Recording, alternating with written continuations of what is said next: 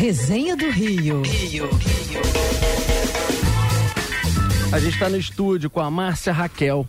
Ela é idealizadora do projeto Viaduto Literário. Todas as terças-feiras recebemos aqui na Band News FM um ouvinte nosso, alguém que está tocando em algum canto do Rio de Janeiro um projeto inspirador, alguém que faça valer aquela máxima de luz no fim do túnel, de inspirar pessoas, de pensar em coisas que a gente possa realmente mostrar o bem, o lado do bem, em que a gente possa realmente também olhar para as coisas positivas. Isso na programação a gente tem muito esse foco, né, essa vertente de tentar o tempo inteiro encontrar essas coisas legais, positivas, e claro que existem, e claro que são muitas e muitas aí pelos cantos do Rio de Janeiro, para que a gente possa falar disso, mas o Resenhas do Rio, ele é um quadro com esse objetivo, e quem sabe, muitas vezes as pessoas queiram ajudar, queiram contribuir, descubram uma forma pelo próprio quadro ou então se inspirem para realizar os seus projetos, tocar também suas iniciativas que muitas vezes estão guardadas aí numa gaveta,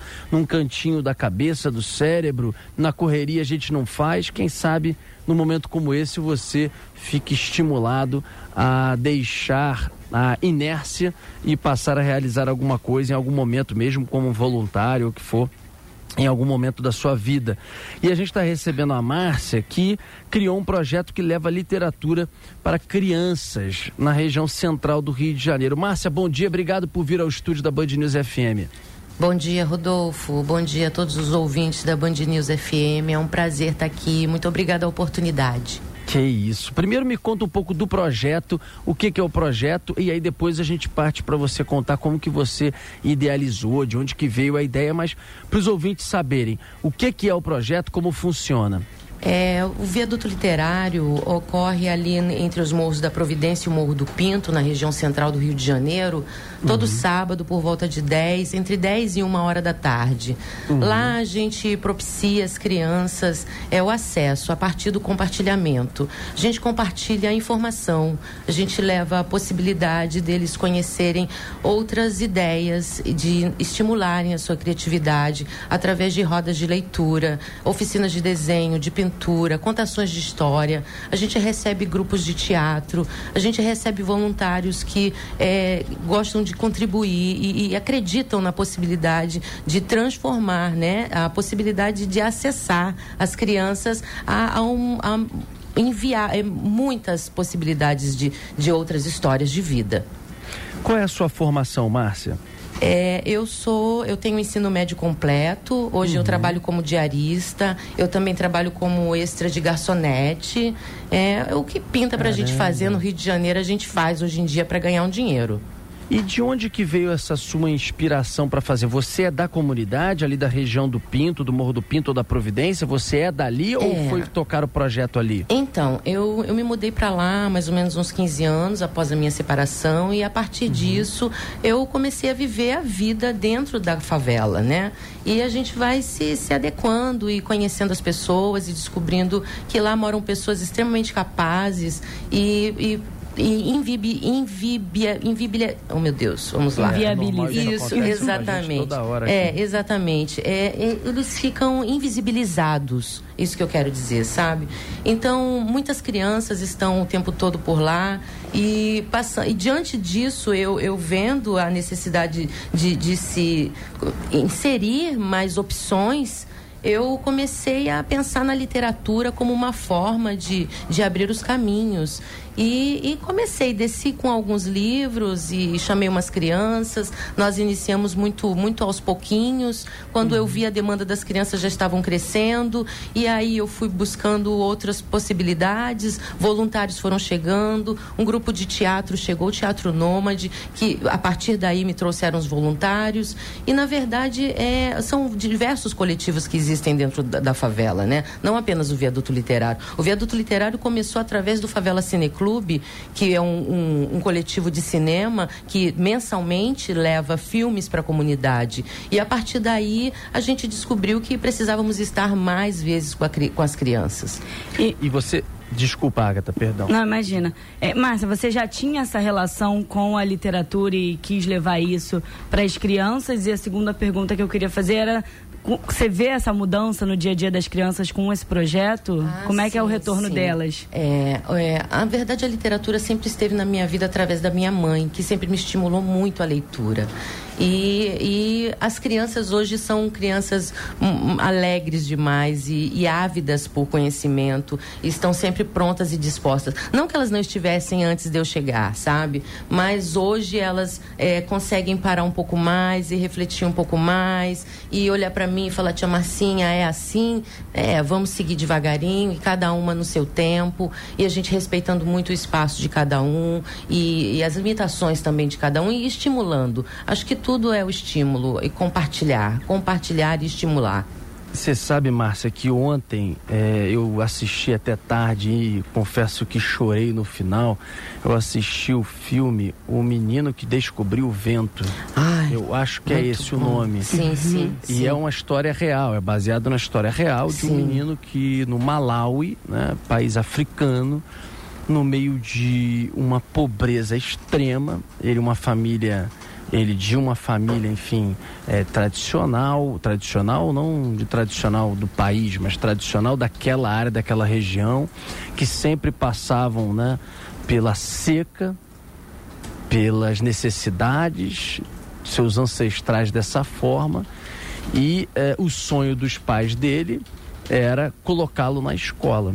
Sim. E o pai faz de tudo para colocar na escola, etc, etc. Tudo que ele consegue, alguma coisa ali ele quer botar na escola o filho, mas ele ainda com sem ter tido formação escolar para isso, enfim.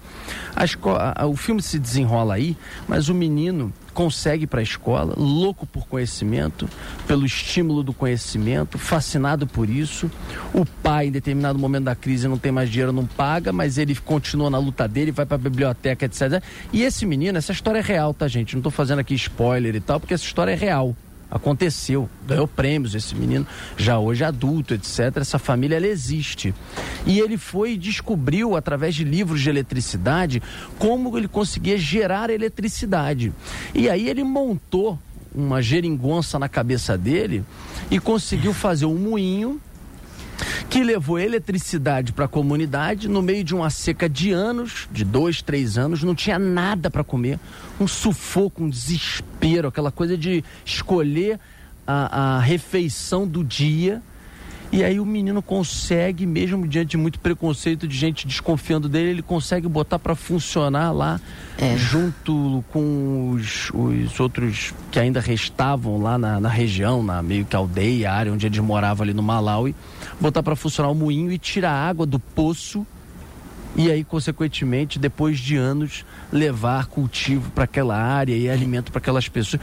Uma emoção, ficou até arrepiado de lembrar o filme que eu assisti ontem até tarde da noite. Mas por que, que eu estou querendo dizer isso? E eu lembrei enquanto você falava, Márcia, porque você falou um pouco do estímulo. E eu vi que mesmo ele não tendo frequentando durante muito tempo, frequentado durante muito tempo a escola, só a coisa do estímulo, da vontade dele, dele ter ido, dele ter buscado conhecimento dentro da biblioteca, na questão dos livros, que é muito a pegada Exatamente. de vocês nesse projeto, Isso. o quanto que você dá horizonte para essas crianças. É. Às vezes elas estão em comunidades, como disse a Márcia, em que elas são muitas vezes se sentem assim invisíveis para os governantes, para a sociedade. A educação lá dentro, se você for pegar, em média, você tem um ou outro é, uma outra unidade de ensino que foge à regra, mas em média são unidades com pouca estrutura, com professores desvalorizados, uma educação de um nível muito abaixo do que eles deveriam ter para poder, em algum momento, sonhar com boas universidades, em concursos ou o que for. Mas muitas e muitas vezes esses meninos, eles precisam, e através de projetos como esse, por exemplo, da Márcia, eles precisam, o projeto Viaduto Literário, eles precisam de estímulo. Você tem joias ali dentro que, se lapidadas, podem se transformar em baitas e baitas profissionais, orgulhos de seus mesmo. pais, suas famílias exatamente. do Rio, do Brasil, entendeu? É exatamente o que a gente acredita. Em agosto agora de 2019, a gente inaugurou a nossa biblioteca lá no viaduto, embaixo do viaduto. E lá a gente fomenta exclusivamente a doação, é, é, a gente é, vive, né, por, por doação de livros.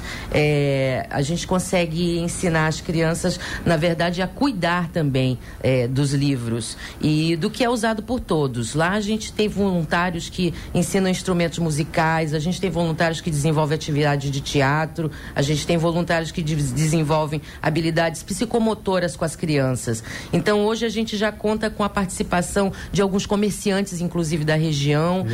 E, e, é isso, é buscar com que as pessoas se integrem, é, buscando exatamente isso. A, a responsabilidade é nossa. É, no ECA, no quarto artigo, está dizendo que se a família não consegue prover, se, a, se os pais não provêm, se o governo, se o Estado não provê, o que a gente já sabe, né, a sociedade tem que prover. Então, a partir disso, eu aproveito esse momento e, e chamo, sabe, todos para essa, essa consciência de que juntos a gente pode transformar sabe? É, não dá para a gente ficar só reclamando do que não se é feito. É, claro. é, é colocar a mão na massa e, e, fazer, disponibilizar um pouco do seu tempo, disponibilizar um pouco das suas ideias e, e vamos lá juntos, entendeu? Porque é, é muito difícil para todo mundo, sabe? Essa, essa vulnerabilidade que a, a pessoa, a, as pessoas que moram na favela, os periféricos, as pessoas negras, é, eles vivem, eles não dá para a gente simplesmente ignorar o que está sendo vivido vivido aí.